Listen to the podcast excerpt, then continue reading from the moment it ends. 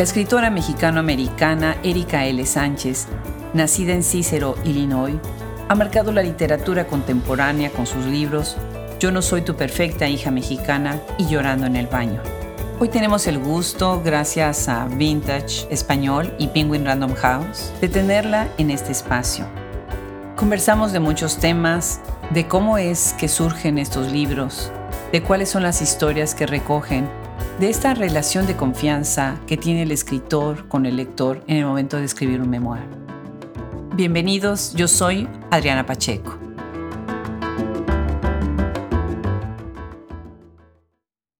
Yo creo que el nombre de Erika L. Sánchez es muy conocido para muchos de ustedes y ahora con su nuevo libro, Llorando en el Baño, me da mucha emoción que tenemos esta oportunidad de platicar con ella en Hablemos Escritoras Erika, bienvenida. Gracias por aceptar esta invitación. Muchas gracias. Y también muy agradecida con Vintage, con Penguin Random House que hizo posible todo esto. Cuéntanos, Erika, ¿dónde estás ahora? ¿En dónde nos estás escuchando? Estoy aquí en mi casa en Chicago, eh, en la mesa que casi siempre está llena de juguetes. De juguetes, qué maravilla. ¿Por qué juguetes? Pues tengo tres hijos. Tengo dos hijos que mi esposo tuvo con su ex, que viven con nosotros parte del tiempo, la mitad del tiempo. Y luego tengo a mi bebé, que se, llama Soji, y cumple dos años en diciembre. Qué maravilla, muchas felicidades. Qué etapa tan hermosa eh, y con tanto trabajo cuando son tan chiquitos, ¿no? Mucho trabajo, pero es bien graciosa, ah, me hace mucho reír y es bien bonita y llena de amor siempre. Y además sabemos que la risa para ti es tan importante, así que bueno, ha de ser una muy bonita retroalimentación con los tres chiquitos y contigo y tu esposo. Qué maravilla. Erika, pues qué privilegio hablar con una escritora que ha influido tanto a tantos lectores, especialmente los jóvenes. ¿Cómo te sientes cuando los ves interactuar con tus libros, cuando te hacen esas preguntas, cuando brillan en sus ojos esa emoción de, verse reflejadas en varias partes de, tus historias. Es algo muy bonito y muy pues, emocionante para mí, para ver que mis palabras han cambiado vidas en muchas instancias. Entonces, para mí casi no lo creo porque cuando yo era niña sentía yo que no tenía voz, sentía que no tenía que nadie le importaba lo que yo pensaba o lo que yo decía. Y así es para muchas hijas mexicanas, hijas latinas, que se sienten que lo que ellos piensan, lo que ellas desean en la vida no es importante a los demás. Entonces ahora estar en esta etapa de mi vida escribiendo libros para, para la gente latina, para la gente de mi barrio, se siente muy hermoso saber que mis palabras les, les mueven de una manera emocional, espiritual, intelectual. Qué bonito, qué bonito lo que dices.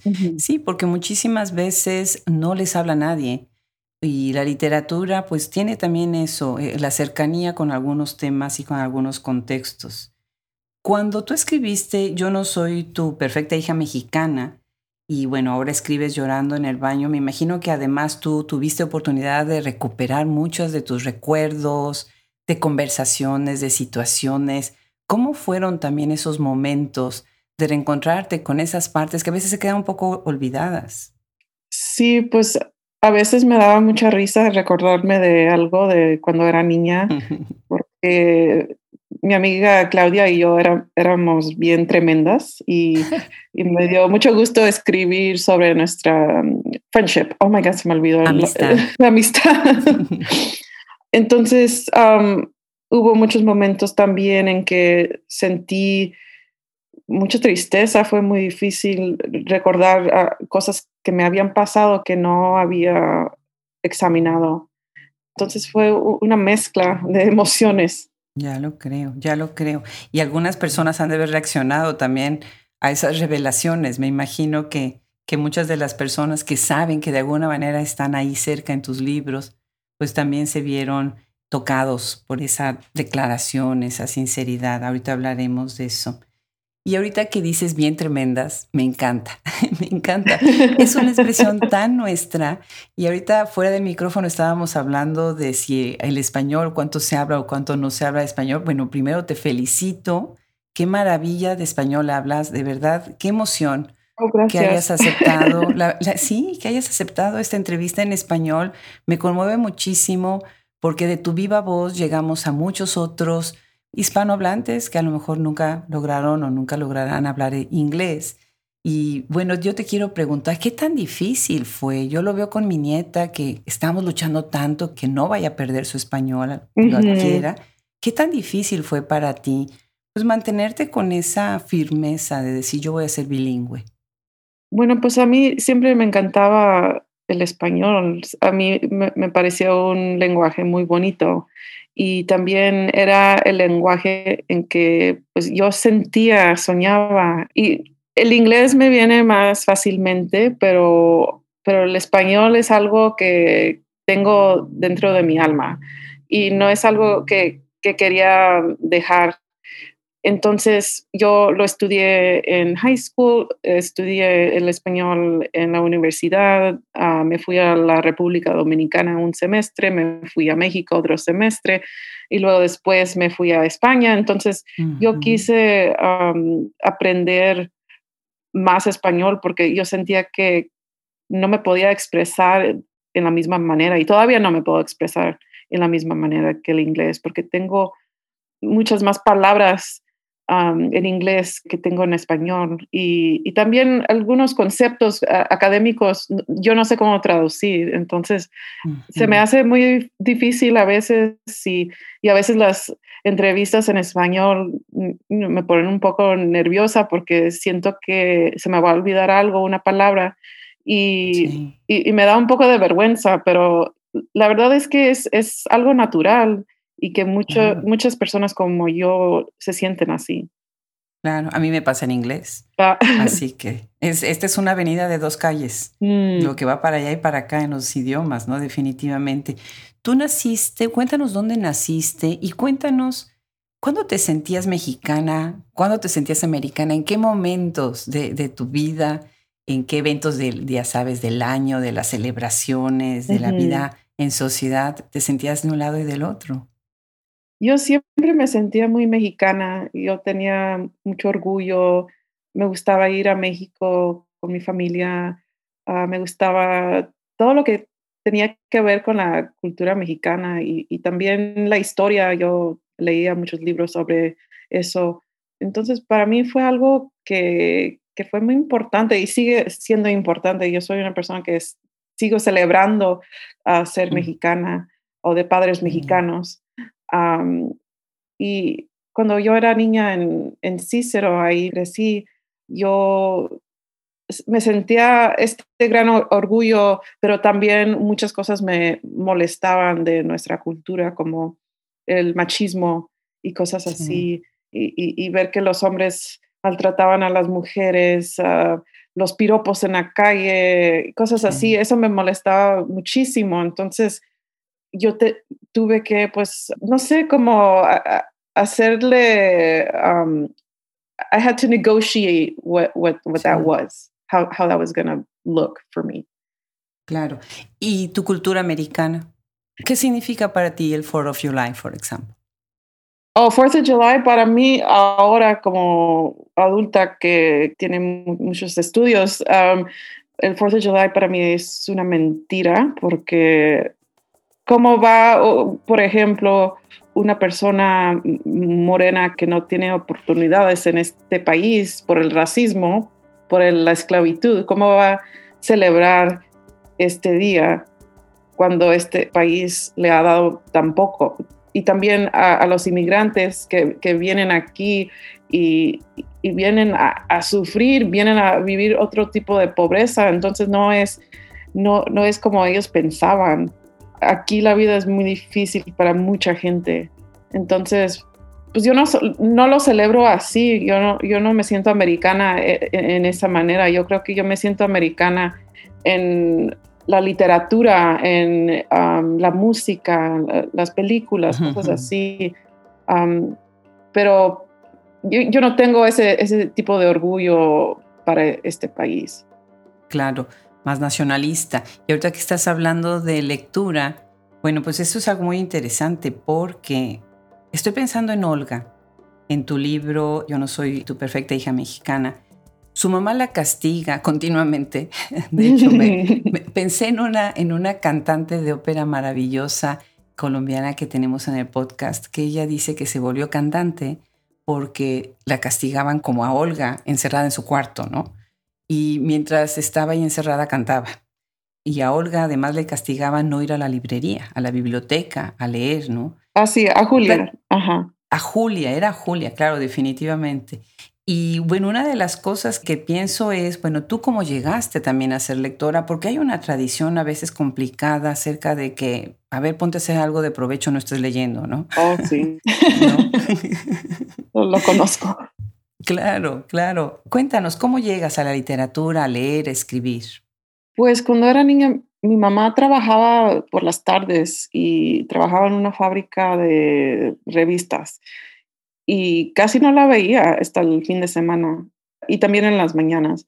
Pero yo tuve mucho tiempo sola. Mi hermano estaba jugando, mi papá estaba cansado, entonces yo necesitaba algo que hacer y empecé a leer y me encantó, me enganché y cambió mi vida. Pude ver un mundo más grande, más amplio y por eso soy escritora, porque me encantaban las palabras me encantaban los poemas y yo encontraba literatura en, la escuela, pero también la verdad es que me robaba muchos libros de una tienda, de una librería.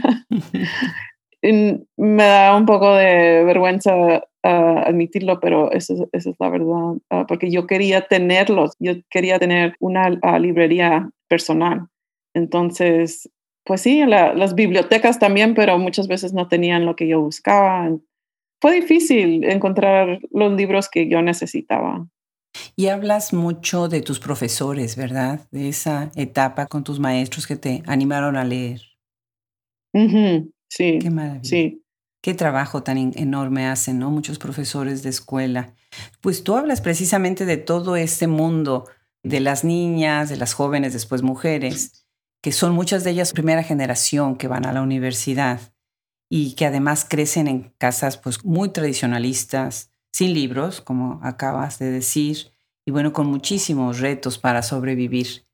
¿Quiénes crees que te leen? ¿Piensas en estas niñas también que te van a leer, estas jóvenes? Yo siempre pienso en ellas porque yo necesitaba este libro cuando yo era joven, entonces yo pienso que les puede cambiar su vida en que aprenden de lo que es posible en la vida y que las cosas que piensan ellas no son raras, que no son, no son malas, que son normales. Entonces, yo normalmente tengo una lectora latina en mente porque yo escribo para mi gente, para mi cultura y los demás si lo quieren disfrutar está muy bien, pero yo no estoy pensando en ellos. Qué bien. Ahorita que dices, tengo en mente una lectora latina. La primera vez que alguien me mencionó tu libro, precisamente el de la hija perfecta, yo no soy tu hija perfecta, fue una chica en Puebla, mi ciudad natal. Oh, de veras. Y me pareció fascinante. El libro todavía no había sido traducido al español y ella tenía un grupo de lectores, un book club, y me dijo, oye, esta escritora maravillosa. Yo ya había escuchado el nombre, pero no había leído el libro. Y ella fue la que me puso a leer el libro. Imagínate qué emoción ahí en una ciudad, en el centro de México, que ya estaba tan identificada con tu obra, ¿no?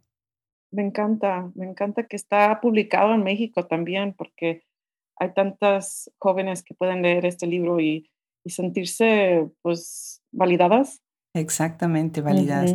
Y hablando de México, hay una entrevista que yo les recomiendo mucho quienes nos están escuchando ahorita, es que estamos conversando con Erika L. Sánchez. Les recomiendo muchísimo que busquen en las redes una conversación que tiene con Guadalupe Nettel, que también está en el podcast, una escritora fabulosa.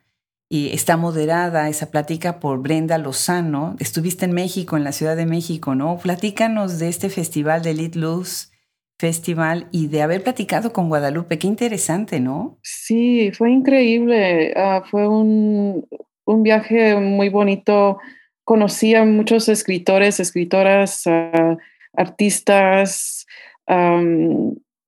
Fue mi primera vez en, en, la Ciudad de México, entonces para mí fue muy emocionante. Y para poder tener una conversación con Netel, uh, pues fue un honor porque yo sé cómo e, es una escritora muy grande en México y, y a, sí. a, mí también me encanta su trabajo. Y, y, la verdad es que como me encantó estar ahí en la Ciudad de México, también estaba sintiendo lo, la depresión que me estaba empezando mm. en ese tiempo y, y fue algo también difícil, fue algo bonito, pero estaba sufriendo en ese tiempo y, y fue como, wow. fue muy difícil poder um, estar en el momento. sí, sí, sí, sí, ahorita conversaremos sobre esto y bueno, te agradezco tanto tu sinceridad y tu autenticidad de hablar de este tema tan importante que es la depresión. Bueno, me puedo imaginar que conociste a mucha gente muy interesante y me puedo imaginar que mucha gente quería conocerte a ti. Y te voy a hacer una pregunta que es una de las preguntas que me quita el sueño. Y es precisamente cómo lograr que dentro de los Estados Unidos se lea todo el talento que viene de estos países hispanoamericanos, hispanohablantes, uh -huh. España incluido, el Caribe, por supuesto, y cómo lograr que en esos países se lea el talento tan grande que se está escribiendo en Estados Unidos como tú. ¿en qué momento pudiéramos crear ese otro puente que tú lo creas muy bonito en esa conversación con Guadalupe, porque incluso cuentan que tienen muchas cosas en común en su infancia. Uh -huh. Me encantó la entrevista, me fascinó de verdad. Ay, qué bueno, casi no me acuerdo lo que dije, la verdad. ya tienes tarea para regresar a ella. sí, es que hay tanto talento ahorita porque soy parte de una generación creo muy importante porque pues mi mamá vino aquí de México como inmigrante, me tuvieron a mí y luego yo pude tener una educación, estudios así que mi mamá nunca podía ni soñar. Entonces, poder tener tanta, tanto acceso a, los libros, a la educación, eso cambió todo para mí para gente como yo.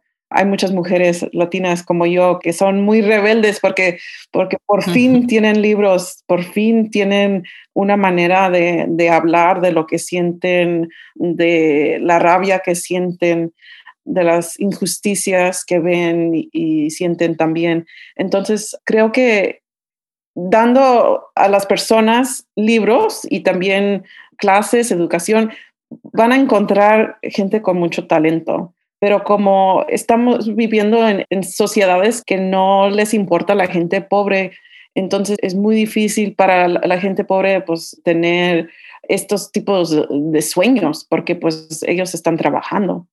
Entonces es, claro. es porque yo tuve la op oportunidad de, de, de seguir esta vida que yo he podido publicar estos libros. Claro, claro, definitivamente. Ahorita me haces pensar en una entrevista que tuve hace poco en persona en San Antonio cuando estuve invitada a un evento de la UNAM San Antonio y pude ahí conocer a Rosy Lima, que ella fue una niña DACA y ahora, bueno, pues ya con todo lo que hizo el presidente Obama, pues cambió la situación y habla precisamente de cómo ella queda tan animada a seguir hablando y escribiendo, a hacer inspiración, hacen esto en Latino Book Review, que es una revista tan buena, y bueno, se empiezan a hacer estas conexiones. Como tú, hay muchas otras escritoras chicanas, latinex, latinos, mexican american en Estados Unidos, y ya dijiste que vienen de una generación muy importante. ¿Cómo se relacionan dentro de los Estados Unidos ustedes? ¿De qué manera sientes tú cuáles son los canales que han sido para ti más efectivos para tener contacto con otras escritoras y escritores como tú? Bueno, es que yo creo que por empezar muy joven y, y, siempre estar buscando una comunidad, yo pude encontrar gente y, yo también leía muchísimo como niña, entonces yo me di cuenta de Sandra Cisneros, por ejemplo, que mm, ahora es mi amiga, que es una escritora increíble, que cambió mi vida con, con su trabajo. Entonces, es que yo siempre, siempre estaba buscando otras personas que eran como yo. Y, y por eso yo creo que llegué a este punto de mi vida, porque yo sabía que yo no era la única entonces, cuando yo empecé a, leer estos libros así de Gloria Anzaldúa, de Ana Castillo, de H. Ovejas, etcétera, yo empecé a darme cuenta de lo que estaba yo haciendo, la, la tradición literaria. Claro. Y ahorita que mencionas a Sandra Cisneros, que hay una conversación muy buena, muy buena de tu libro, están presentando precisamente Crying in the Bathroom y pienso en ella en esta conversación. Ahorita tengo acá sobre mi escritorio su último libro, Mujer sin vergüenza. Oh, me encanta. Por, no, buenísimo. Buenísimo. Traducido por Liliana Valenzuela, que es una de nuestras colaboradoras en Hablemos Escritoras. Pues pienso también en esta idea del memoir, ¿no? De las memorias. Y cómo tu libro, Llorando en el baño, con una edición preciosa de Vintage, está hablando precisamente desde lo más íntimo, Platícanos acerca de tus ideas, de lo que debe de ser un memoir. Pues yo creo que debe de ser íntimo y eso no necesariamente incluye hablar de, lo que hablo yo del sexo y cosas así, pero es tener una cierta certeza al lector, a la lectora, tener una confianza en esa relación lector con escritor. Entonces yo aprendí de ser, cómo ser valiente leyendo a personas como Sandra Cisneros, que escribía sobre su cuerpo, sobre el sexo y, cosas que son tabú para gente como nosotras, como latinas. Entonces, ella me dio el, ejemplo y otras escritoras también, um, por ejemplo, um, Anne Sexton, uh, Sylvia Plath eh, y, y, más. Yo me di cuenta que, que, para evocar emoción yo tenía que dar bastante. Y yo creo que por eso no, no me da miedo ah, escribir sobre cosas íntimas, porque para mí hay una liberación en la verdad, en decir lo que pasó y también de convertir esa experiencia en arte. Qué bonito. Hay una liberación en la verdad. Me encanta. Sí, definitivamente. Vamos a irnos un poquito atrás porque después quisiera, bueno, regresar a este libro que me gustó muchísimo, se los recomiendo muchísimo, Llorando en el baño. Y bueno, lo tenemos, por cierto, en Shop Escritoras para el mercado americano. Y quiero irme antes a Lessons on Expulsion. ¡Ay, qué bueno! sí, qué buen libro de poesía. Qué revelador haber leído a Erika L. Sánchez en un libro de poesía. Qué bonita portada. de mi poesía. Qué cosa más linda. es un libro en donde hablas de la vida familiar, de la censura, de los padres ausentes, muy interesante. Y ahorita vamos a hablar también de la madre presente, extremadamente presente, ¿no? Como esta guardiana de todo, de la sexualidad, del comportamiento, de todo. ¿Qué significó para ti escribir este libro y hablar desde la poesía? Bueno, pues yo me enamoré de la poesía cuando yo tenía 12 años y desde entonces yo decidí que yo era poeta. Mm, yo no sé por qué yo sentí que, que esto iba a ser mi vida. Entonces, no sabía cómo lo iba a hacer, pero yo amaba tanto a, la poesía que yo pensaba que pues esto va a ser mi vida y de alguna manera voy a vivir. Entonces, cuando empecé a escribir poesía, me sentí bien, pues libre, me, sentí, sentí que podía decir cualquier cosa, que nadie me estaba censurando, que me sentía como, no sé, era casi espiritual para mí. Qué maravilla. Entonces yo, yo decidí, pues voy a escribir un, un libro, un poemario. Y cuando fui a, graduate school, ahí estuve tres años y empecé, empecé este trabajo de, de escribir un, libro y duré como diez años para publicarlo porque pues lo cambiaba mucho, ah, lo mandaba para um, unos concursos y no ganaba. Y bueno, mm. yo, yo traté de publicarlo muchas veces, pero no se pudo. Y, y al final, yo creo que fue mejor así, que, porque yo pude seguir escribiendo y seguir mejorando el libro. Entonces, ah, sí, para mí la poesía siempre la voy a escribir, es, es como mi base y la prosa pues nace de ahí, porque para mí el, lenguaje de la poesía es algo bien mágico y yo creo que uno puede aprender mucho de la poesía. Claro, definitivamente. Pues es muy bonito, es un libro muy bueno y muy auténtico. Me encanta que hay algunos fragmentos que se pueden encontrar en línea. Entonces búsquenlo, búsquenlo. Es una buena oportunidad de leer a Erika de otra manera.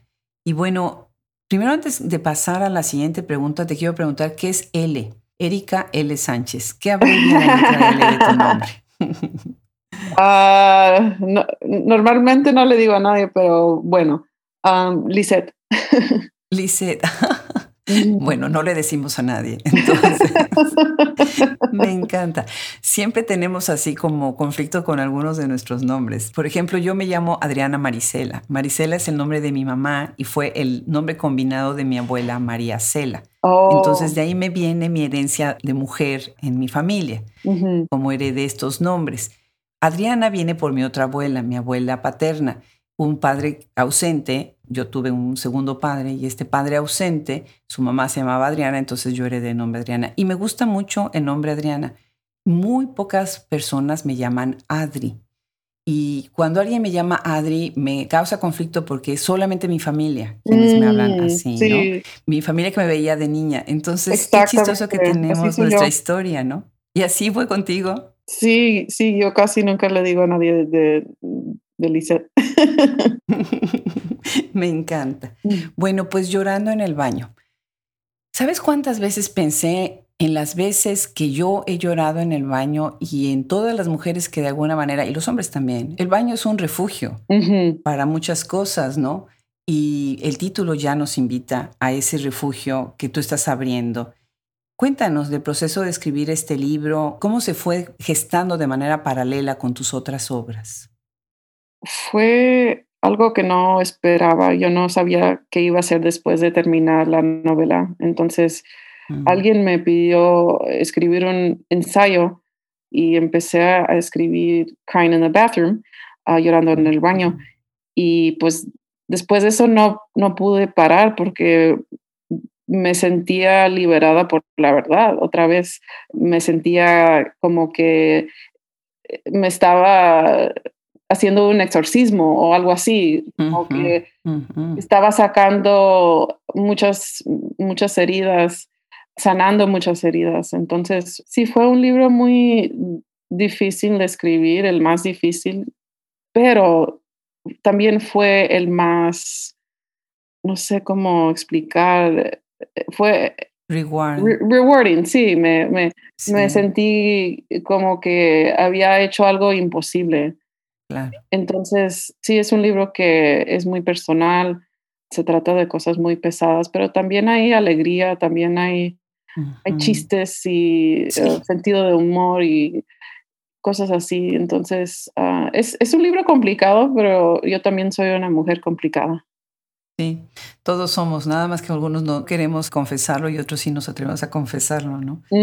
Qué maravilla.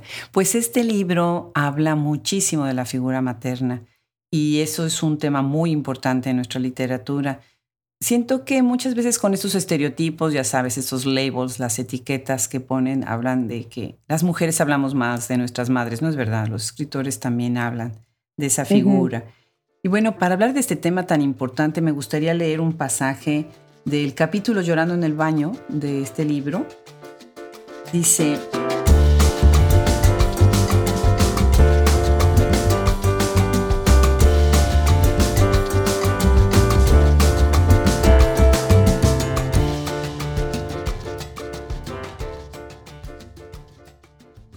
Mientras yo rumiaba en mi cuarto leyendo a Anne Sexton y escribiendo sobre mi cuerpo, la mayoría de mis familiares se deslomaban como obreros.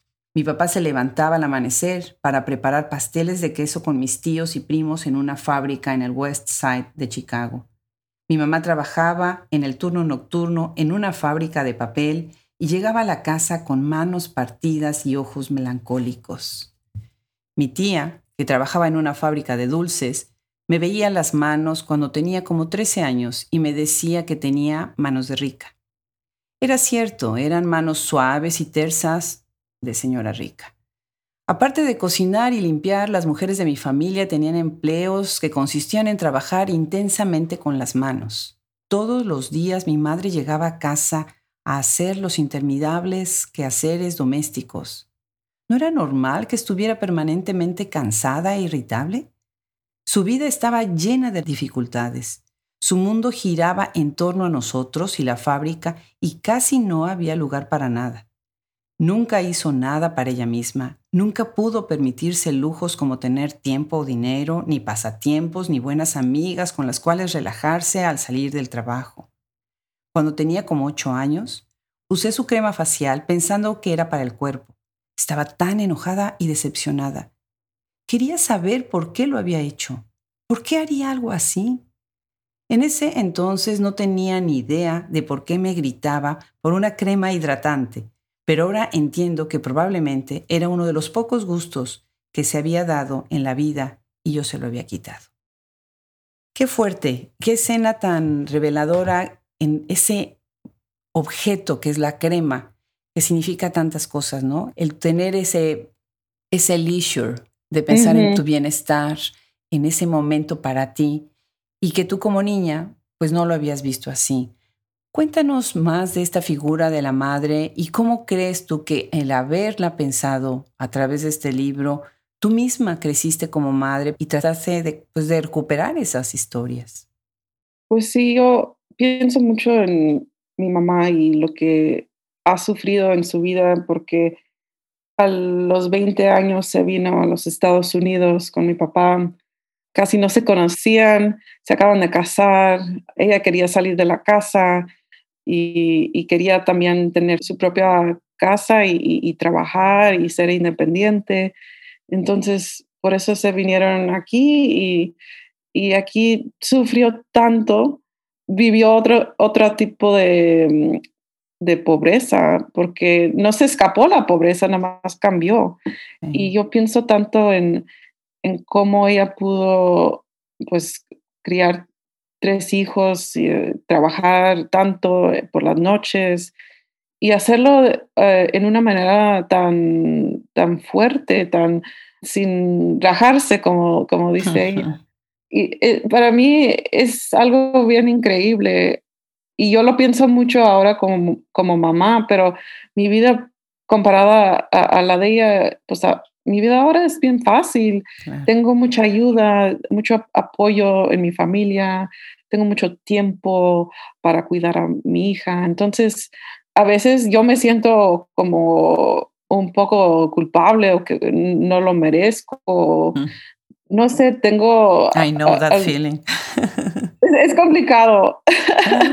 I know, Y en lugar de disfrutar todo lo que, lo que he logrado, a, a veces me siento mal, que no sé, no estoy acostumbrada, no vengo de gente que, o de mujeres que, que tienen este tipo de vida. Claro. Qué tributo tan bonito para ella. Me imagino que ahora ella leer ahí, pues también se da cuenta de este respeto y esta admiración. De verdad, felicidades por eso. Sí, espero. Y algo que a mí me intriga y me motivó, me movió muchísimo en tu libro es tu gran sinceridad para hablar de deseo, de sexualidad, de alcohol, de consumo de alcohol, de depresión como dices tú, metes este ingrediente del humor, que me pareció también interesante ver cómo a veces el humor para las mujeres está como, como prohibido, no está bien visto. Es como sweet and sour esta combinación, ¿no? Y a la vez, pues el confesar que tenías estas depresiones o pasaste por esta depresión tan fuerte, ¿no? Platícanos acerca de estos temas tabú y de este prejuicio sobre el sentido del humor. Yo pienso que lo que no podemos hablar muchas veces nos mata. Tenemos que poder expresar lo que está pasando. Entonces, para mí, escribir es una manera de, sobrevivir, es una manera para sentirme viva, para hacer arte con trauma. Entonces, creo que, que no, no, me, no me da miedo escribir sobre cosas difíciles porque todos somos complicados, todos somos humanos, todos hacemos errores, todos decimos cosas tontas. Es parte de, nuestra experiencia como humano. Entonces, por eso para mí se me hace, pues, no, no fácil tampoco, pero, pero prefiero escribir sobre la verdad y, las cosas que, que me han pasado para poder aguantar, para poder sentir que, que no fue todo una gasta de tiempo. Entonces, así lo veo yo. Y, el sentido de humor es que, pues así, en familias mexicanas siempre eh, se burla, muchos chistes, apodos, cosas así. Para mí eso fue muy divertido y, sigue siendo muy divertido y, y es parte de mí como escritora, como persona. Me encanta. Y todas estas referencias que haces de tus hermanos que tenías que sobrevivir. Pienso en mi hija, que es la menor de cuatro después de tres hombres. Y sí, sí tienen que sobrevivir. Y ahí ella tiene un muy buen sentido del humor, es muy simpática. Y yo creo que es parte de, de esta manera de sobrevivir, ¿no? Sí, sí. Bueno, pues hay otra parte interesantísima en tu libro que para muchos que no conocen realmente cómo son las dinámicas de poder en las familias con origen hispano dentro de los Estados Unidos, es muy revelador lo que cuentas sobre tu tío, que le prohíbe a su hija hablar contigo porque eras un mal ejemplo cuando te sales de casa de tus padres. ¿Y por qué le invitas? Me encanta, le invitaste a Chipotle. no, me encanta además Chipotle, qué buen comercial. Y bueno, la invitas ahí a comer para animarla a ir a la universidad, ni más ni menos, ¿no? Cuéntanos sobre, sobre este aspecto tan importante, ¿no? Pues sí, yo pensaba que era muy importante, se sentía un poco pues, agobiada y confundida y no sabía qué hacer con su vida y bueno, yo traté de, pues, de convencerla que una educación sería lo, mejor para ella porque luego ella puede pues estar en, en, cargo de su propia vida y pues no, no le gustó a mi tío porque ya pensaba mal de mí porque me había ido de la casa, había viajado con mi novio, cosas así. Yo eh, en esa parte de la familia, mm, yo soy como una mujer destrampada o algo, yo no, yo no entiendo por qué me, miran así, pero es que yo soy muy independiente y eso no es pues aceptado, no es normal en nuestra familia. Pero bueno, no se fue a la universidad, pero yo, traté. El esfuerzo se hizo, ¿no? Pero además, por ejemplo, si ves las estadísticas, la cantidad de, chicas que cuando terminan high school no entran a la universidad es altísimo en la comunidad hispana y muchas sí logran entrar a la universidad. Nosotros lo vemos en nuestra universidad. Entran, se inscriben y después de un par de semestres se dan de baja. Y estos son patrones que muchas veces no se notan pero en la comunidad hispana ha cambiado, sí, definitivamente en el tiempo que yo tengo ya relacionado con esta comunidad dentro de la universidad con los estudiantes, ha cambiado, pero no enormemente y creo que hay como muchas áreas que, que se pudiera mejorar, ¿no? Y bueno, pues ya para ir cerrando la conversación poco a poco, qué fuerte tu capítulo, ya desde los títulos de los capítulos de este libro, dices, ¿crees que soy bonita? marca sí o no. ¡Wow! Imagínate nada más eso. Yo me acuerdo que había un grupo de estudiantes en el colegio que se sentaban afuera del baño de niñas. Oye, nada más esto. Eran niños que se sentaban con sus sillas con, unos, con letreros, con números, como si fueran el desfile de, no sé, de Miss Universo. Cada vez que salía una niña, levantaban el letrero para ver qué numeración le daban. Oh my God. El prank, sí. Bueno, obviamente es cuando yo era niña, que en ese tiempo no había, y era en México, no este, había censura de ese tipo de machismos, ¿no? Y bueno, pensé en eso cuando leí Marca sí o no. Y acá estás hablando mucho de los estereotipos y de los prejuicios de raza. Incluso hablas de cómo te confunden con otras nacionalidades y otros grupos étnicos, otras razas, porque la gente tiene mucho a veces el bias, ¿no? De la cuestión física. Platícanos un poco sobre cómo es que reflexionar sobre esto piensas que es tan importante hoy con todo lo que estamos viviendo en el mundo en general, ¿no? Verbalizar estos temas con los jóvenes y ponerles nombre y palabra. Yo creo que ahorita con Instagram para las mujeres, las jóvenes, para todas, yo creo, es difícil porque se comparan mucho a lo que, lo que ven en Instagram. Entonces, hay expectativas que no son realistas y creo que debemos de, de hablar sobre qué es la belleza, qué puede ser la belleza. Para mí la belleza no, no, es solamente como alguien se ve, pero como alguien se comunica, como alguien trata a la gente. Entonces yo trato de, de dar estos tipos de consejos con mis estudiantes también, porque yo quiero que sepan ellas que estas expectativas no son justas de vernos de, alguna manera como Sofía Vergara, por ejemplo. Ah, no todas somos así, no todas las latinas se miran así. Entonces, creo que, que, debemos de hablar sobre esto porque yo creo que muchas niñas y mujeres se sienten inseguras por lo que están viendo en la televisión, en el internet como Kim Kardashian, por ejemplo, que es una persona que no puede e-, existir en su cuerpo, no existe en la naturaleza, es lo que quiero decir. Um, y pienso que deben de, saber lo que, que, son tonterías. Claro, claro, el concepto tan efímero de belleza y tan complicado y tan ambiguo. En México me encanta que hay un término en español, bueno, creo que en toda Latinoamérica, guapa. ¿No? Guapo, ¿no? Que es también otra, otra manera tan, pues tan bonita. Una, una mujer guapa, un, hombre guapo, tiene muchas otras cosas y no es una obsesión por la cuestión física. Pero también el uso de esa etiqueta puede también no venir al caso, ¿no? Hay otros atributos que tienen las personas que son más valiosos, ¿no? Quisiera hacerte dos últimas preguntas. La primera es, ¿cómo escribes? ¿En dónde te sientas? ¿En qué momento? Ya me imagino que con tres hijos, bueno, hasta en el baño, ¿no? es así, el baño también sirve para eso, me imagino. Pero cuéntanos un no poco. No lo he usado, pero a lo mejor. ¿Verdad? Es que ya para estar solos, ¿no? Cuéntanos un poco sobre tu dinámica de escribir. Y la última pregunta, ¿en qué estás trabajando ahora? ¿Qué va a venir nuevo de Erika L. Sánchez? Bueno, pues yo escribo donde pueda. Yo a veces escribo en la calle, escribo en el parque, escribo en la cama, en mi oficina, donde sea, donde cuando me siente inspirado voy a, voy a escribir. Y muchas veces pues me escondo allá en mi oficina porque nadie, nadie puede entrar. y también tengo mucha ayuda, tengo mucho apoyo. Mi hija va a daycare, mi mamá a veces la cuida también y, y pues encuentro tiempo para poder hacerlo pero yo no tengo como una rutina, yo soy una persona que no le gusta la, rutina. Entonces cambia, todos los días cambia. Pero ahorita mismo estoy escribiendo una novela para adultos que se trata de una mujer inmigrante. wow, mm, pues ya, ya queremos leerla, ya queremos leerla.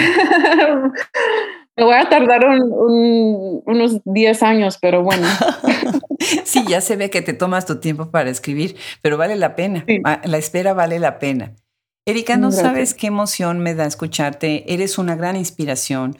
Tienes que saberlo y tú lo, yo sé que ya lo has visto, no solamente en Estados Unidos. La gran decisión de haber traducido estos libros al español. Yo felicito mucho a Vintage que haya hecho esto y a Penguin que haya apostado. Es tan importante que esto se derrame a todo el continente de habla hispana y España y los otros países en donde hay gente que habla español. Me da gusto tener los libros en la tienda. Nosotros no nos dedicamos realmente a vender libros, pero abrimos la tienda porque cuando teníamos tantos podcasts y tantas escritoras, la gente nos decía, bueno, ¿dónde consigo el libro? Oh, wow. Y ahora estamos felices porque no te imaginas los pueblitos chiquititos en donde nos hacen pedidos de libros. Cuando yo mando los paquetes o cuando las personas que hacen los envíos, porque a veces me toca a mí y a veces a ellos, es mapear Estados Unidos, es decir, hasta ahí las están leyendo, ¿no? Wow. Así que felices de tener órdenes de tus libros en español, porque quiere decir que en esos lugares hay una comunidad que prefiere leerte en español y no en inglés. Así que Increíble. de todo corazón te felicito y de verdad ojalá regreses a este micrófono con tus siguientes libros muchas otras veces. Muchísimas gracias.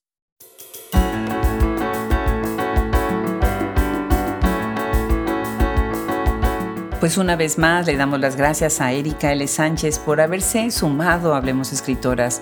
Qué increíble el impacto de su obra, cómo ha llegado a tantas y tantos lectores. Muchísimas gracias a Maylene Lehman por habernos ayudado a conectar con esta conversación tan maravillosa. Y gracias también a todo el equipo que conforma Hablemos Escritoras. Ellos son realmente los que hacen posible esto, llegando hasta todos ustedes. Yo soy Adriana Pacheco y nos escuchamos en el próximo episodio.